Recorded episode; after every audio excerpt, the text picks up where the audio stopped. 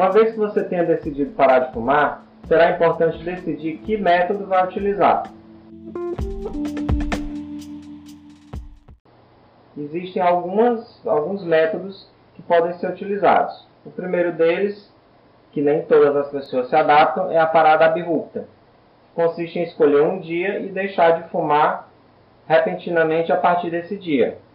Ou seja, a partir de uma determinada data, o indivíduo ele vai suspender abruptamente o, a, o fumar. Uma outra forma é realizar uma parada gradual.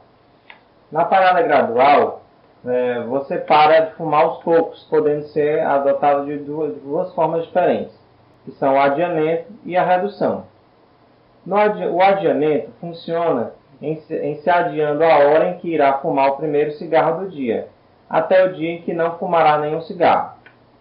Exemplo: no primeiro dia você começaria a fumar às 9 horas, no segundo dia às 11, no terceiro dia às 13, no quarto dia às 15, no quinto às 17, no sexto às 19 e a partir do sétimo dia pararia de fumar, seria o dia D. Redução. Faz-se a contagem do total de cigarros consumidos por dia, em média, e assim se fuma um número cada vez menor a cada dia. Exemplo: no primeiro dia, você pode estar fumando 20 cigarros, que é o que já fazia uso. No segundo dia, 17. No terceiro, 14. No quarto, 11.